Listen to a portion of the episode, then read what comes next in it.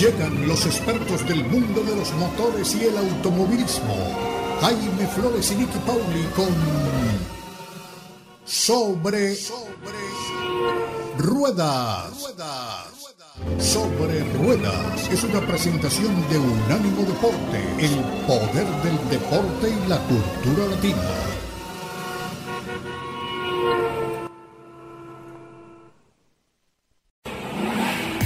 Sobre Rueda. Sobre Rueda. El programa donde rugen los motores.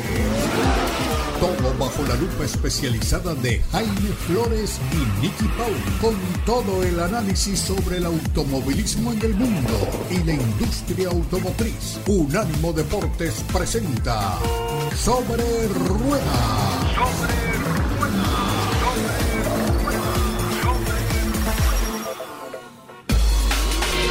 ¿Qué tal amigos? Bienvenidos una vez más a Sobre Ruedas a través de Unánimo Deportes. Hoy tenemos un programa cargadísimo de emoción. Tuvimos un gran premio en Australia, lleno, lleno, lleno de cosas interesantes.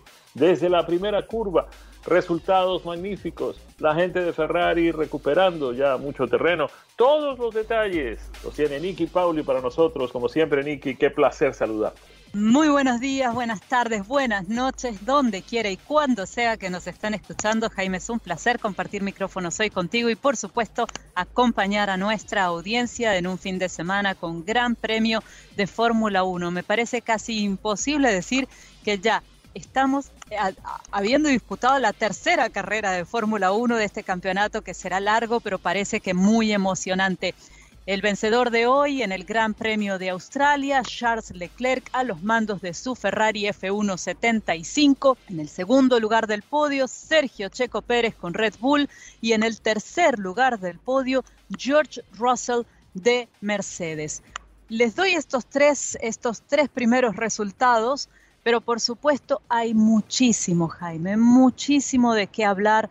Y yo arrancaría por este regreso al campeonato de Albert Park, que no estaba presente en la Fórmula 1 eh, de forma eh, en carrera, digamos, desde el 2019, porque en el 2020, como quizás tú y nuestra audiencia recuerden, la Fórmula 1 ya estaba en Australia, estábamos a punto de comenzar el Campeonato Mundial de Fórmula 1 y los equipos eh, comenzaron a, a ponerse un poquito nerviosos con este tema del COVID qué iba a pasar, las autoridades no sabían si había que hacer carrera, si había que suspender carrera, que, cuál era la, decisión correcta. Finalmente se suspendió ese Gran Premio en 2020, fue el primera, la primera cancelación que tuvo el campeonato, que era la carrera de apertura del campeonato. La Fórmula 1 se va de Australia y a partir de allí un campeonato 2020 con características muy particulares, eh, por supuesto porque fue un año muy particular. En 2021 la Fórmula 1 no regresó a Australia por las medidas eh, también de cuidado durante la pandemia.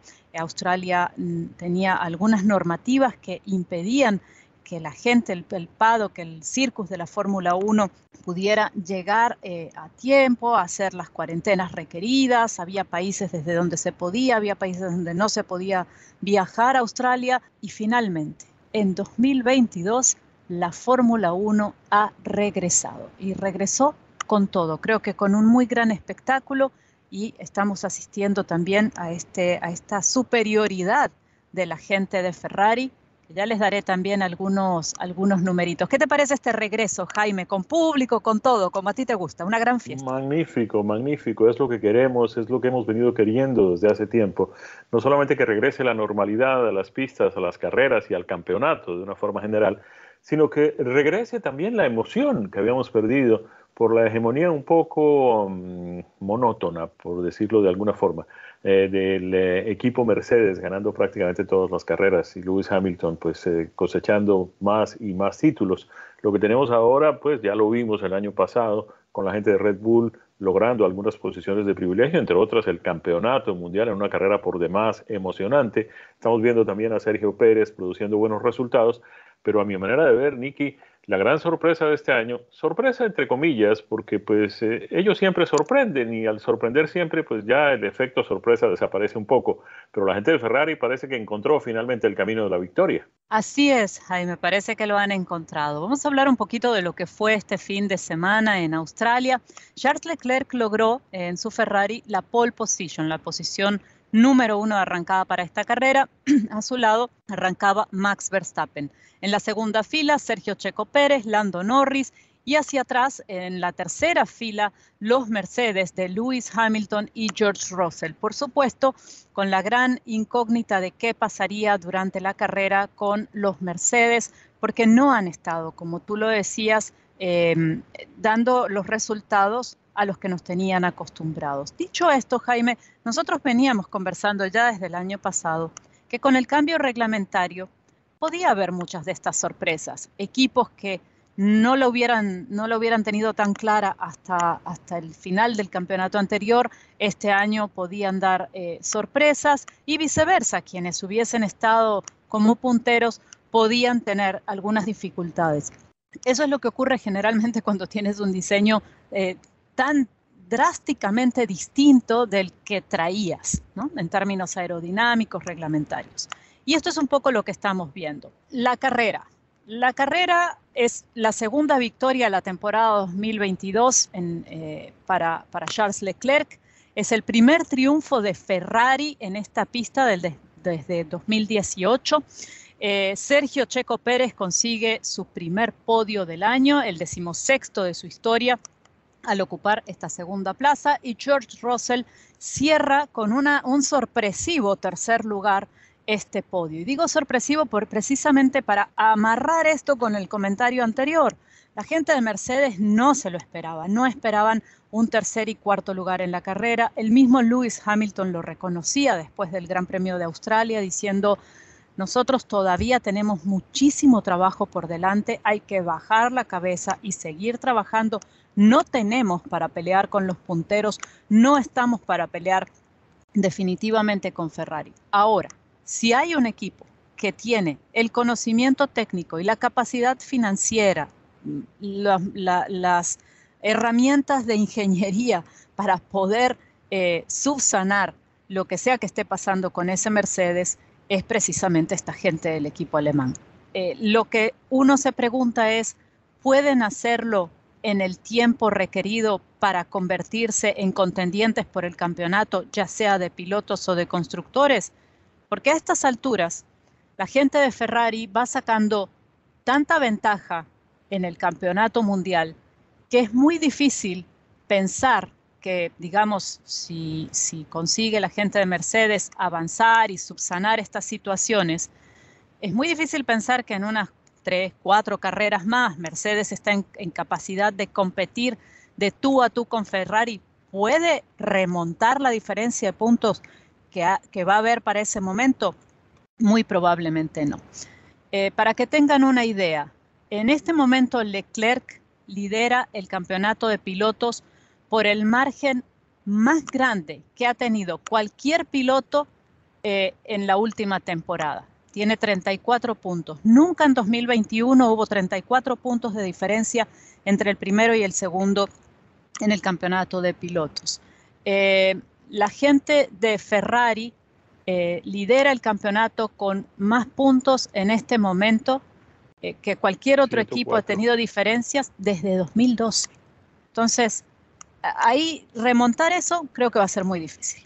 A ver, la diferencia es de 104 puntos para Ferrari, mientras que Mercedes acumula apenas 65, es decir, hay una diferencia de prácticamente 30 puntos, eh, casi 40, me atrevo a decir. En fin, eh, Nicky, pero mm, si en Mercedes llueve, en Red Bull no escapa, ¿no? Así es, Jaime. Y mm, el segundo lugar de Sergio Checo Pérez el día de hoy hay que celebrarlo, por supuesto. Checo hizo una carrera fenomenal, eh, un adelantamiento de, Sergio a Hamilton sin DRS que fue para abrir los ojos delante de las pantallas eh, y, celebrar eh, ese logro porque no, es fácil lo que hizo, pero Red Bull ha perdido 46 puntos por fallas. No sabemos exactamente dónde. Nos han hablado de sistema de combustible, de líneas de combustible, pero sin mucha precisión. Escuchando tanto a Verstappen, frustrado, como a Sergio Checo Pérez, eh, después de la carrera, es claro que tienen eh, mucho trabajo todavía por hacer. Eh, son los que están peleándole a la gente de Ferrari, sí, pero las cosas están tan claras que pueden ser contendientes por el campeonato, quizás no. Y Max Verstappen lo decía hoy, no estoy pensando en pelear por el campeonato. Palabras del campeón mundial, hay que, eso nos da que pensar. Bueno, ¿qué te parece si vamos a cumplir compromisos comerciales y cuando regresemos ampliamos más toda la información del Gran Premio de Australia de la Fórmula 1 corrido hoy que viene? Tenemos un fin de semana de asueto, el próximo fin de semana, pero después tendremos ya la Fórmula 1 regresando al territorio europeo. Nos vamos. Ya regresamos con más aquí en Sobre Ruedas a través de Unánimo Deportes. Y aquí estamos de regreso en Sobre Ruedas por Unánimo Deportes, compartiendo con todos ustedes lo que fue el Gran Premio de Australia, tercera fecha de la Fórmula 1 en 2022. Un gran premio ganado por Charles Leclerc, el hombre de Ferrari que va liderando el campeonato mundial de pilotos y que parecería en este punto de un muy largo campeonato, el hombre que eh, pudiera llevarse el título. Eh, hoy ha hecho algo Leclerc que no vemos con frecuencia. Charles Leclerc logró lo que se llama en la Fórmula 1 un Grand Slam. Es un término que estamos acostumbrados quizás a escuchar en tenis, pero no en automovilismo. Y en automovilismo significa que este caballero se ha llevado hoy la victoria, la pole position, la vuelta más rápida y que además de eso ha liderado cada una de las vueltas del Gran Premio. Esto lo convierte en el segundo hombre de Ferrari que en los últimos 18 años ha logrado un Grand Slam. Quien lo hizo antes que él lleva un nombre de campeón mundial, Fernando Alonso, y lo hizo en Singapur en 2010. Eh, hay que, decir también, además, que Charles Leclerc ha ganado ya cuatro carreras en la Fórmula 1 desde que entró en la categoría. Hablábamos de esta nueva, este nuevo grupo de jóvenes talentos que llegan con muchísimo mérito a la Fórmula 1, que han corrido en categorías inferiores y que si bien traen acompañándolos los patrocinios, la maletita con el dinero que hace falta para ingresar en la categoría superior, eh, también tienen las credenciales desde el punto de vista de resultados en las pistas. ¿no? Y Charles Leclerc es uno de estos jóvenes talentos que eh, ha ganado ya hasta este momento cuatro carreras en la Fórmula 1 y todas las ha ganado desde la pole position.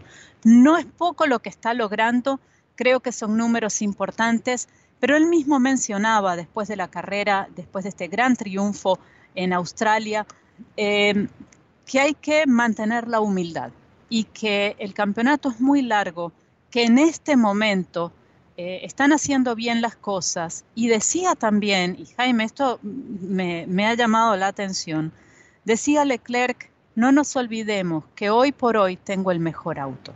Eso también forma parte. Este reconocimiento a la escudería, a los ingenieros, al medio técnico y a entender que muchos pilotos que están en la parrilla de Fórmula 1 pueden ser muy talentosos, pero que si no tienes el medio técnico en las manos, realmente es muy difícil poder lograr los resultados. Así que creo que ha sido una, una fecha de celebración para todos, excepto, como decíamos, para la gente de Red Bull, Max Verstappen muy frustrado, diciendo quizás campeonato este año, no me lo planteo. Eh, terrible fin de semana para la gente de Aston Martin, que no marcaron puntos hasta este momento, no han marcado puntos. Vettel regresó en esta carrera después de haber estado ausente las dos primeras del año por su diagnóstico de COVID-19. Y eh, otro equipo que creo que tiene las de celebrar el día de hoy es McLaren, que después de las primeras dos carreras donde las cosas no habían ido bien, han sumado puntos. Así que Jaime, creo que ha sido una, una buena jornada. Seguimos teniendo algo de variedad en, en, las posiciones, si bien es cierto que parece que Ferrari, al menos en este punto del campeonato, sería imparable. Ahora, Nicky, mm, decías que la gente de Mercedes, pues obviamente tiene no solamente el talento, eh, los ingenieros, los mecánicos, los expertos en aerodinámica, pero también el músculo financiero necesario para resolver los problemas. Red Bull tal vez también estaría más o menos en esas mismas circunstancias, pero hay otros equipos, como es el caso de Aston Martin, por ejemplo, se me ocurre, que tal vez tenga menos recursos. Williams prácticamente, pues es, eh, no vamos a usar la palabra pobre porque tampoco se trata de eso, pero es tal vez el que menos recursos financieros podría ofrecer en este momento. Pero al mismo tiempo, cuando vemos eso y analizamos otras cosas, vemos a un Kevin Magnussen con 12 puntos en el mismo Haas Ferrari que tiene Mick Schumacher. De manera que, pues, eh, ¿qué quiero decir con esto? No todo está perdido cuando no tienes los recursos, el dinero y los ingenieros. También puedes, de alguna forma, usar creatividad y buscar la manera de, darle la vuelta a las cosas. ¿No te parece? Em, sí, también está el factor suerte muchas veces, Jaime, ¿no? En que los, punteros eh, tengan problemas. Hemos visto en el caso de Red Bull, problemas de fiabilidad realmente. Ese auto, eh, tú puedes tener un auto que sea aerodinámicamente maravilloso, que sea, que luzca bonito, que es algo que parece a la gente importarle mucho, ¿no? Si el auto es lindo o no es lindo. Pero puedes decir, este auto aerodinámicamente es perfecto, pero si el motor eh, tiene problemas, si por alguna razón no cruzas la meta y no sumas puntos, no importa lo bonito o lo aerodinámicamente eficiente que pueda hacer ese auto. Y a veces esa mala suerte del puntero es la buena suerte del que está en el pelotón intermedio o eh, en las posiciones de atrás de, una parrilla o de una carrera, un resultado de la Fórmula 1, ¿no? La gente de Haas ha venido trabajando durísimo sobre todo en el, en el año 2021, ellos tomaron la vía de sacrificar, por ponerle una palabra que es un poco dura quizás, pero sacrificaron el 2021 en pro del 2022 y del desarrollo de este nuevo auto. Cuando tú no tienes tantos recursos a tu disposición, dices, ok, los recursos que tengo, ¿dónde los voy a poner? ¿Dónde los voy a ubicar? Y en este caso la gente de Haas dijo, nos olvidamos del 2021, realmente no tenemos nada que ir a buscar aquí. Vamos a concentrarnos en el 2022. Eh, es un auto que se desarrolló principalmente con los dineros de patrocinio que venían eh, de la mano de Nikita Mazepin, que hoy en día no está eh, en el campeonato de la Fórmula 1 y es algo que están aprovechando Mick Schumacher y Kevin Magnussen, que ha regresado casi en el último minuto eh, a la categoría. Así que bien por ellos eh, y lo que hablábamos un poco de este factor de suerte. Mala suerte también tuvo hoy Carlos Sainz, que acabó en la trampa de arena y no pudo completar la carrera, algo que la gente de Ferrari resiente de algún modo, porque eh, necesitas que los dos pilotos, sobre todo cuando tienes un auto que está en capacidad de hacerlo, terminen en los puntos para sumar puntos para el campeonato de constructores.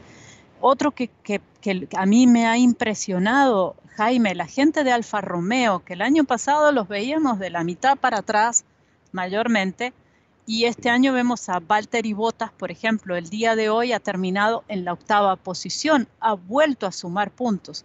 No nos olvidemos, Alfa Romeo tiene motor Ferrari y parece que los motores Ferrari están funcionando, pero que muy bien. Eh, así que bueno, es, un poco esto. Y Aston Martin, que también lo mencionabas y que hablábamos, que no ha sumado puntos hasta el momento. Aston Martin hizo una inversión multimillonaria.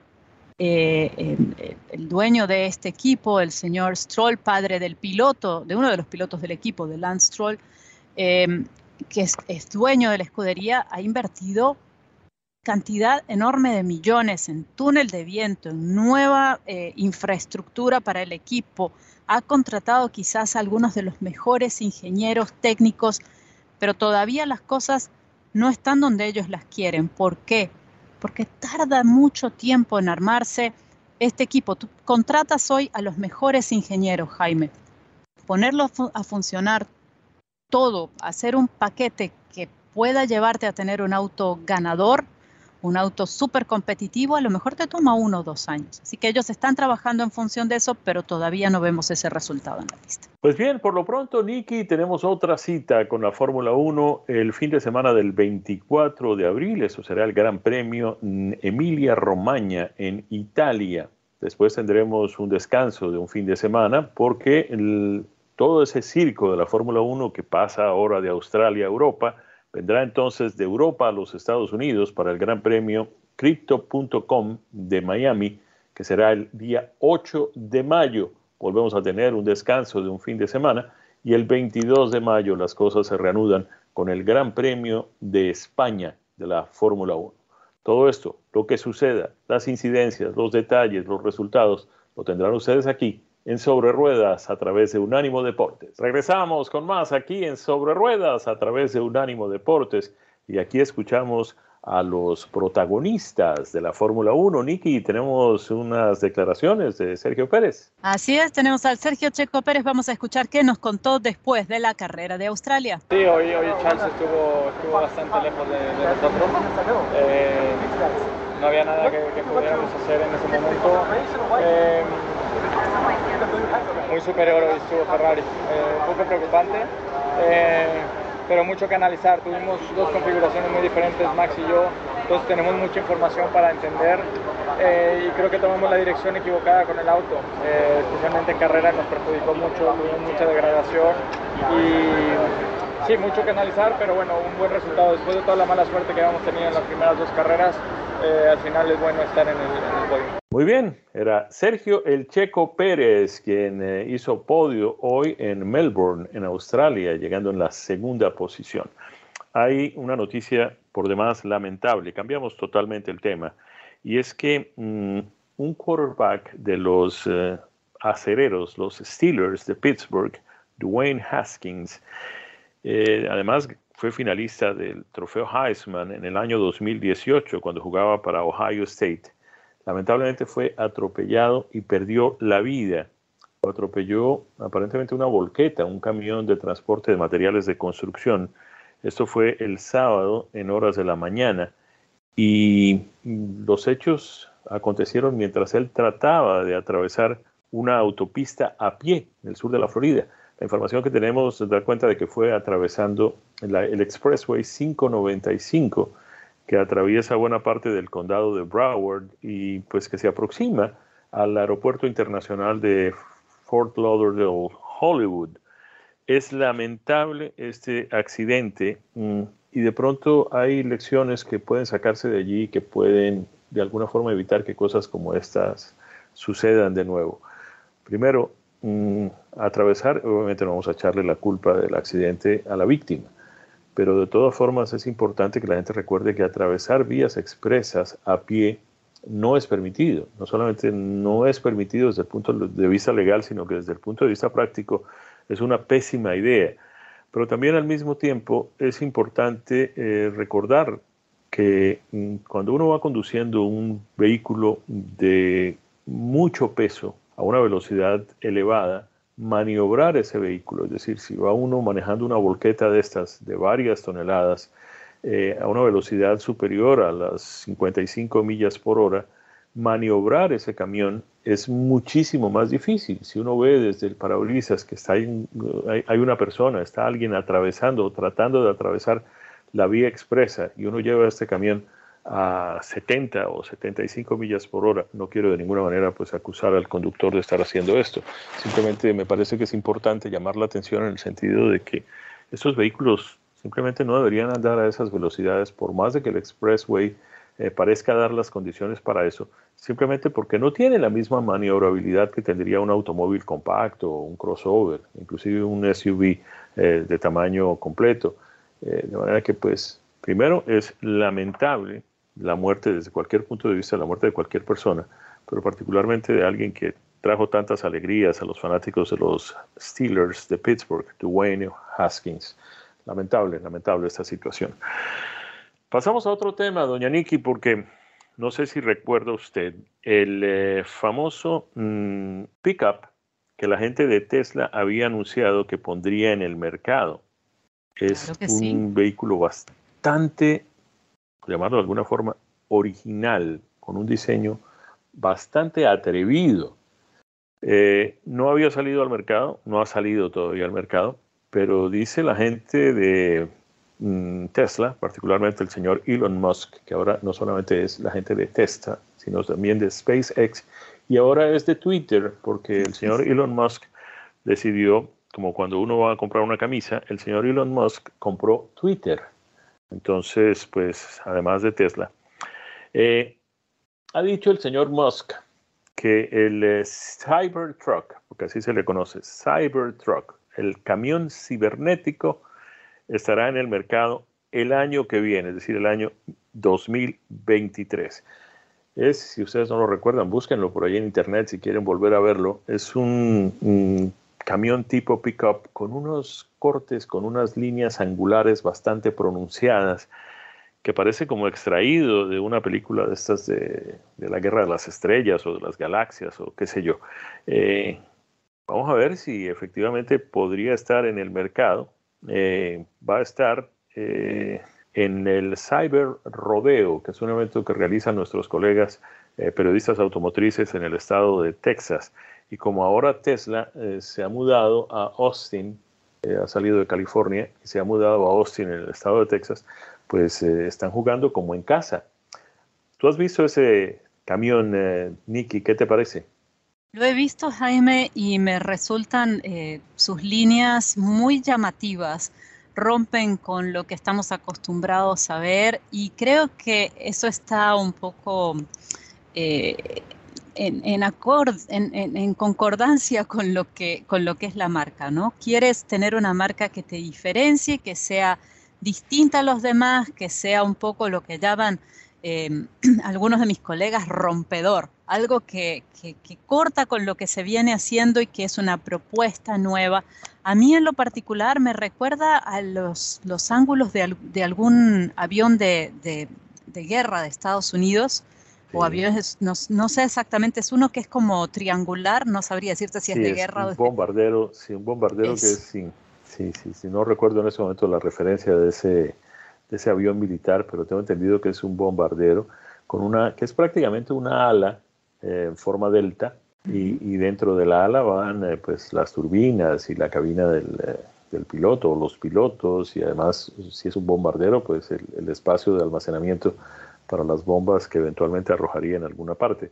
Se, llama avión furtivo, de hecho. Ahora ya, ya ha regresado a mí. Le dicen el avión furtivo, avión indetectable por radar y tiene este aspecto como triangular. Las líneas superiores de, ese avión, la parte superior me recuerda un poco este diseño de Tesla, ¿no? Así que eh, a ver qué tal, qué tal se comporta en, el mundo real este camión, Jaime, cómo, cómo se maneja, qué es al final lo que a nosotros nos importa, lo comentábamos en el segmento anterior. Puedes tener un auto muy bonito, muy atractivo, muy llamativo, pero lo que importa es cómo se conduzca. Ahora, Nicky, eh, hablando de Tesla, hay que reconocerle al señor Elon Musk. Mm, primero, parece que todas las cosas le están saliendo muy bien al señor Musk de un tiempo para acá. Este, primero, en lo que tiene que ver con Tesla, bueno, habría que ir un poco más atrás, ¿no? Porque hay que recordar que Elon Musk fue el, precursor de estos sistemas eh, de pago eh, en, línea a través de lo que se conoce hoy como PayPal. Este, después decidió pues, fabricar vehículos eléctricos y convirtió la marca Tesla en un referente de lo que son los vehículos eléctricos en el resto eh, de los fabricantes y en el mundo entero. Tesla se vende muy bien en países europeos, es la marca más vendida en Noruega, por ejemplo. Eh, tiene una presencia importantísima también en China y tiene presencia global prácticamente ya el producto Tesla, aunque no se fabrica en muchos lugares, pero por ejemplo en países de América Latina eh, ya hay concesionarios, ya hay vehículos Tesla andando por las calles, no son baratos y menos si se tiene en cuenta pues la diferencia en el cambio y además los impuestos que muchos de estos países eh, mm, latinoamericanos eh, cobran para vehículos importados. y esto en buena parte se debe a que salieron primero. Los primeros que salieron al mercado con vehículos eléctricos comerciales ya listos, con baterías, con todo, fueron nuestros amigos de Tesla, inicialmente con un Roadster y después posteriormente con el modelo X. Las ventas de, Tesla vienen mm, significativamente eh, creciendo a lo largo de todos estos años, su línea de productos también ha venido creciendo, ya tienen varios modelos, algunos de ellos pues eh, se demoraron un tiempo en salir al mercado, pero ya están allí y, se venden también como pan caliente. Eh, pero en este modelo, el pickup, tal vez esta demora podría salirle cara a Tesla en la medida en que ya otros fabricantes salieron con sus productos eléctricos, particularmente el caso de Ford, que tiene el F-150 Lightning, que es el hermano eléctrico del pickup de tamaño completo más vendido en los Estados Unidos. De manera que pues la va a tener difícil este Cybertruck frente al F-150 de Ford. Y ya viene también allí el Rivian, que puede ser una competencia muy dura para la gente de Tesla. Pues nada, la competencia está abierta, Jaime, y como decíamos, hay que ver cómo se comportan en la vida real y en el gusto del consumidor, porque cierto es, muchas veces tienes un vehículo con el que quieres marcar esa diferencia o posicionarte por algún tipo de causa. Eh, en este caso pudieras decir, bueno, tengo un Tesla porque soy pro eh, cuidado del medio ambiente, por, ejemplo, pero es que no te faltan esas opciones en otras marcas tampoco. Está empezando a haber una competencia realmente muy interesante y que por supuesto nosotros la vamos a estar siguiendo aquí, vuelta a vuelta y giro a giro. Y es otra cosa interesante, el incremento de los precios de los combustibles, que pues ha reaccionado un poco, han bajado los precios de la gasolina, pero mm, eso no quiere decir que vayan a seguir bajando y que van a regresar a donde estuvieron. Y cuando el precio de la gasolina sube, pues eh, también hay más sed para comprar productos eléctricos o productos híbridos o productos que contribuyan a consumir menos combustible. ¿Qué te parece si nos vamos, cumplimos compromisos comerciales y desde ya nos vamos preparando para hablar de un auto que me encantó, así, sin, con una sola palabra, verdaderamente encantador? Es este Hyundai Kona N, un crossover subcompacto de la marca coreana, pero cargadísimo de vibración y de muy buena energía. Cuando regresemos con más aquí en Sobre Ruedas a través de Unánimo Deportes. De regreso en Sobre Ruedas para esta cuarta vuelta en la jornada en la que Jaime, como ya es costumbre, nos va a estar contando qué vehículo ha venido manejando y Jaime, por lo que nos adelantaste en el tercer segmento, es un vehículo del que te has quedado prendado. Totalmente, Nicky, totalmente. Eh, el vehículo tal vez es un poquito pequeño para el gusto mío a lo que estoy acostumbrado, pero yo haría perfectamente ese sacrificio y no veo por qué no. Eh, no pueda ser el vehículo mm, de uso cotidiano, el vehículo de todos los días. A ver, se trata del Hyundai Kona. El Kona es fundamentalmente el eh, crossover subcompacto de esta marca coreana. Tuvimos la suerte de asistir a su lanzamiento justamente en Kona, en la gran isla hawaiana y allí pues vimos todas las particularidades maravillosas que el vehículo tiene en cuanto a practicidad, en cuanto a espacio interior, en cuanto a maniobrabilidad, eh, fácil de estacionar, es un vehículo urbano, es un vehículo diseñado pensando en gente joven, pero que de todas formas pues eh, no interesa cuál sea la edad de la gente que lo maneja, el vehículo siempre tendrá una funcionalidad, eh, tiene un espacio para equipaje razonable, no es un vehículo de carga, naturalmente, pero puede transportar unos cuantos volúmenes, unas cuantas valijas en, la parte, en la cajuela, en lo que sería la cajuela, porque tratándose de un crossover, pues no hay realmente un cierre, tiene una quinta puerta eh, con una ventana completa, un parabrisas trasero. Pues bien, este Kona ha llegado ahora en la versión N. N es para Hyundai, guardando las proporciones, algo muy similar a lo que AMG sería para Mercedes o M sería para BMW en fin, eh, los fabricantes tienen una nomenclatura con la que definen sus vehículos más eh, ambiciosos en materia de desempeño. Eh, en este caso, el Hyundai Kona N no solamente es un vehículo de alto desempeño, un vehículo de mayores prestaciones, sino que además luce como un vehículo de mayores prestaciones. Tienen los, los elementos eh, deportivos típicos en el diseño que tienen la mayoría de los eh, vehículos deportivos. Tiene, por ejemplo, una parrilla eh, negra mm, que le da una cierta agresividad. tiene en el capó unas entradas de aire, eh, mucho más grandes que en los modelos regulares. Mm, tiene sus luces un poco más del tipo deportivo, menos grandes, eh, sobre todo los, los, faroles delanteros. Tiene obviamente la N, el emblema de la N con el que Hyundai pues, identifica este tipo de vehículos puesto en todas partes.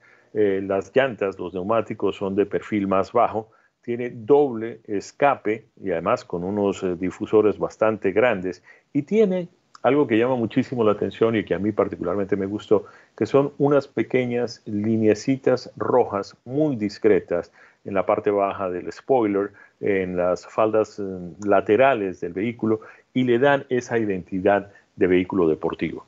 Pero más que la identidad, más que la apariencia, porque uno encuentra por ahí vehículos que parecen deportivos, uno encuentra vehículos que se comportan como deportivos, aunque no lo parezcan tanto, y encuentra de vez en cuando uno como este, que no solamente luce como deportivo, pero lo más importante, se comporta como deportivo. ¿Por qué?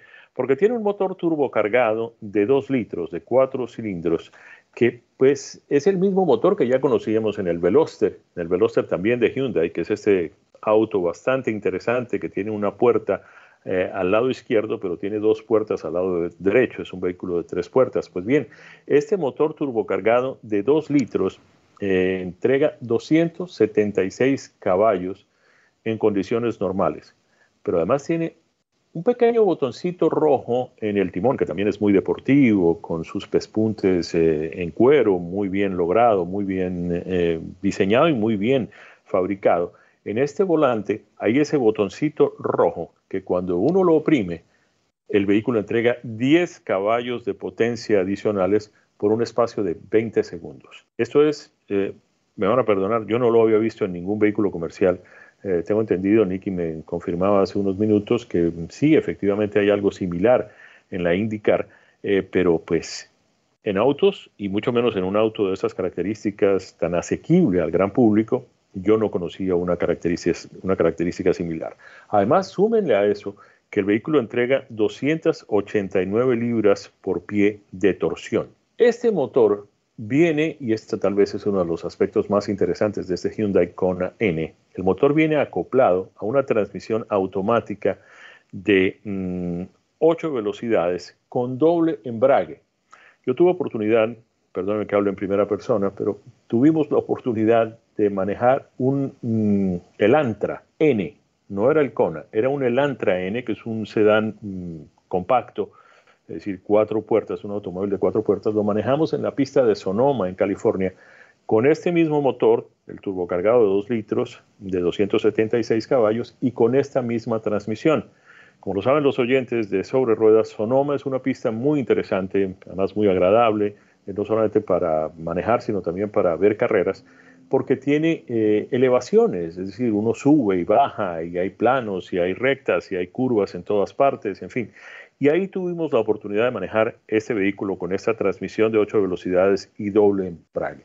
Se maneja como si fuera una transmisión manual. La única diferencia es que obviamente uno no está usando el pie izquierdo y la palanca de cambios tampoco. Pero el comportamiento de la, transmisión, es decir, el, el, subir, el pasar de segunda, tercera, cuarta y el bajar, pasar de cuarta, tercera o segunda, simplemente con soltar un poquito el pie del acelerador, el, computador del vehículo o el que maneja la caja de, transmisión automática, entiende que uno quiere también al mismo tiempo reducir la relación, es decir, pasar de cuarta a tercera, y el vehículo lo hace automáticamente. La transmisión automática más agradable que he tenido la suerte de manejar.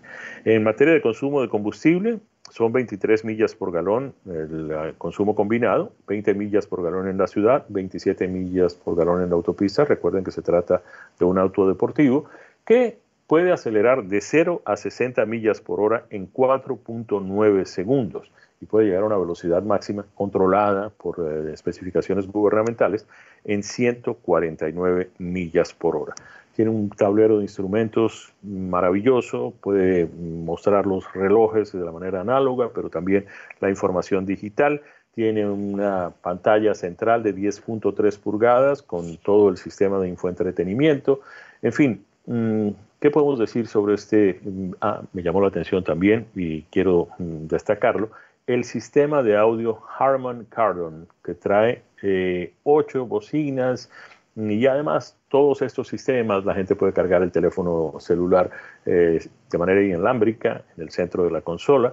Eh, en fin, todo lo que ustedes esperen de un vehículo por solo 35.425 dólares. Un auto, tal vez el auto deportivo. Y estos salen así del concesionario directo para muchas carreras en los autódromos de todo el país, de todos los Estados Unidos.